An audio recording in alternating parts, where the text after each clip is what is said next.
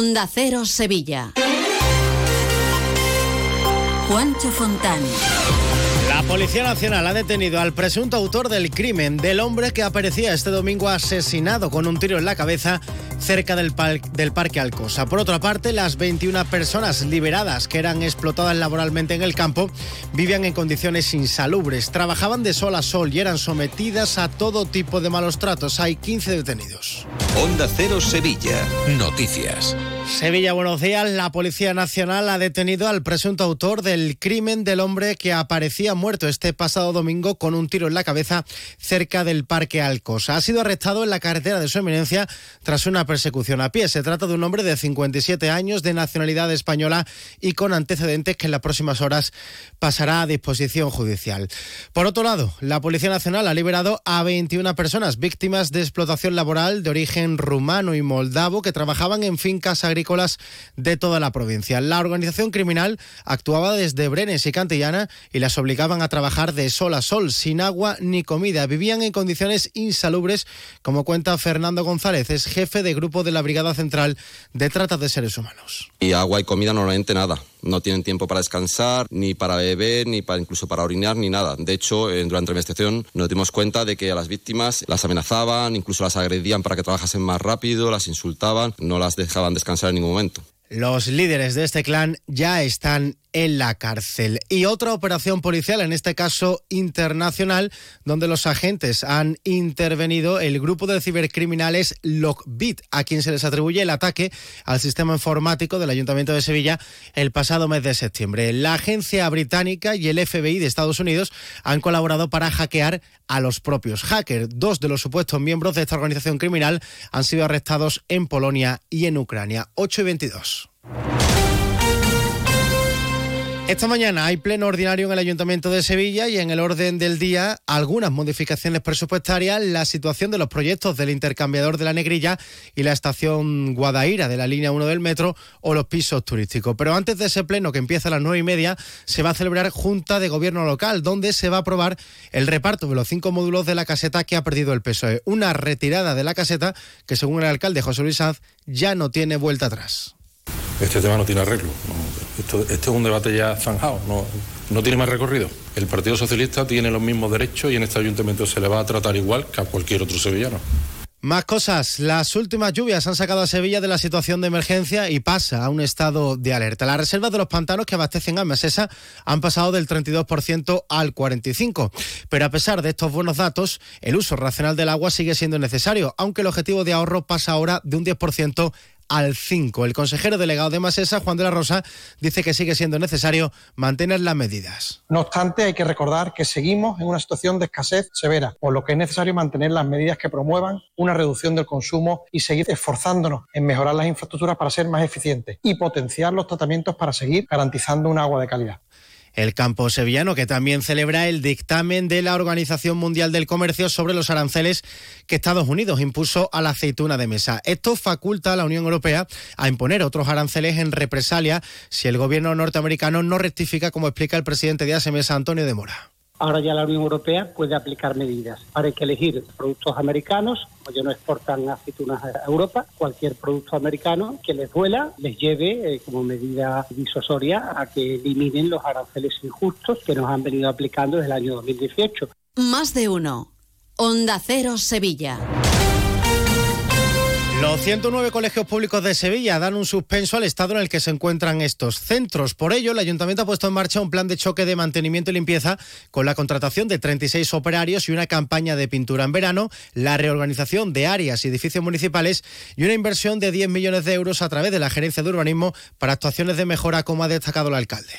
Tres medidas muy concretas que pretenden que Sevilla tenga unos colegios de primera, que los colegios de Sevilla no sean unos colegios de tercera. El objetivo fundamental es que cuando acabe este mandato eh, los colegios de Sevilla hayan cambiado radicalmente el estado en el que se encuentran actualmente. Desde el PSOE, su portavoz Antonio Muñoz denuncia que el alcalde ha perdido ocho meses en hacer un estudio sobre los colegios mientras desatendía su mantenimiento y limpieza. En el traspaso de poderes entregamos un dossier con las incidencias que había que acometer, con las reparaciones que había que realizar en más de una cincuentena de colegios públicos en la ciudad de Sevilla. ¿Qué ha ocurrido con ese dossier? ¿Qué ha ocurrido con ese informe? Que tenía que haber seguido canasta de bodegas Williams ⁇ Humbert patrocina los titulares. Ya han pasado a planta los tres menores heridos en el incendio de Montequinto en dos hermanas el pasado lunes. Los niños de 3, 7 y 9 años están todos fuera de peligro. La Policía Local de Sevilla ha intervenido 482 cajetillas y centenares de bolsas de tabaco de contrabando en tres establecimientos de Cerro Mate. Condenado a dos años y medio de cárcel el responsable de una empresa por un delito contra el medio ambiente cometido al arrojar a una cantera de Guillena y la Algaba vertidos contaminantes de basura, pinturas, latas o escombros sin autorización. Y el gobierno andaluz dado a conocer las medallas de Andalucía que se entregarán el próximo 28 de febrero y dos de ellas se quedarán en Sevilla. El Ateneo recibirá la medalla de las Ciencias Sociales y Letras y la medalla de las Artes será para los Romeros de la Puebla. Luis, comemos en un asiático que a mí me encanta. Uy, que va, que me miran sospechosamente. Y un hindú, que yo llevo tiempo antojado. Es que a mí eso me sienta muy malamente. Mira, pues vamos a ir a uno de aquí de toda la vida que nos pone nuestra copita de canasta. A ver, empezar por ahí, con canasta donde tú quieras. En eso siempre estamos de acuerdo. Canasta. No, ni nada. Disfruta con un consumo responsable. En Volvo Turismos La Raza nos hemos adelantado. Hemos matriculado más de 40 vehículos para ti y los hemos dejado a kilómetro cero para que no te quedes sin estrenarlos. Sí, 40 de entrega inmediata y a un precio único. Y es que el futuro pertenece siempre a los que van por delante. No te quedes atrás, empieza de cero. Volvo Turismos La Raza. Te esperamos en Carretera Su Eminencia 24, Sevilla. Embriocenter patrocina la buena noticia del día. El Hospital de Valme es pionero en la aplicación de una nueva técnica de diagnóstico para los enfermos de cáncer de pulmón y linfoma. Se trata de la Criaebus, una técnica que usa temperaturas frías para obtener nuestros tejidos y de esta forma evita al paciente una operación y por tanto su ingreso hospitalario. Ya ha sido probada con éxito en 30 pacientes. Detrás de un embarazo hay nervios, ilusión, complicidad y también los más de 30 años de experiencia de EmbryoCenter. Nuestra tecnología de vanguardia y nuestros profesionales con nombre y apellidos dispuestos a ayudaros a hacerlo realidad. EmbryoCenter, desde 1985, expertos en reproducción asistida. Conócenos en embryocenter.es o visítanos en Avenida de Cádiz 27 y 29, Sevilla.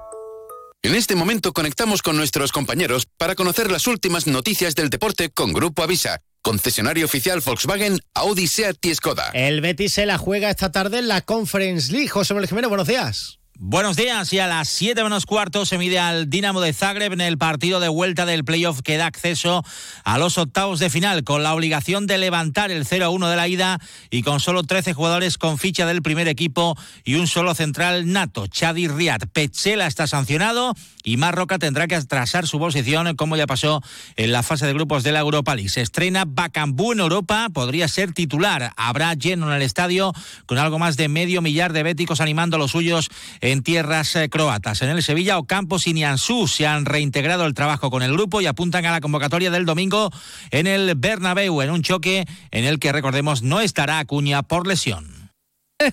Muy buenas. Si quieres estar de absoluta y rigurosa moda como el tío Soria, te voy a decir dos cosas. Uno, mis amigos de Avisa tienen cochazos gordos nuevos y de ocasión, de Volkswagen, Audi, SEA y Skoda, que no se puede aguantar. Dos, y si ya tienes coches de estas marcas en sus talleres, te lo van a dejar en homologación máxima always. Ojo, chiquillo, qué cosa más grande. Grupo Avisa en Sevilla. Quien pueda, que empate. Vuelve a tomar ese España debate con los más interesantes análisis de la actualidad. El jueves 22 de febrero, Miguel Ángel Revilla examinará la actualidad española y te invita a conocer nuestro país a través de sus protagonistas. España Debate, a las 20 horas en el Auditorio Rafael de León. Entrada libre hasta completar aforo. Síguenos también por streaming. Ayuntamiento de Tomares. Tomares, como a ti te gusta. Noticias de Sevilla en Onda Cero. En cuanto al tiempo, atención a la niebla, a esta hora que dificulta la visibilidad para circular. Hoy podrían llegar las lluvias, aunque serían al final del día. En cuanto a las temperaturas, las máximas bajan a los 19, llegaremos en Lebrija y Morón, 21 en Écija y en Sevilla, donde hasta ahora tenemos 12 grados. Más noticias de Sevilla, provincia, a partir de las 12 y 20. Buenos días.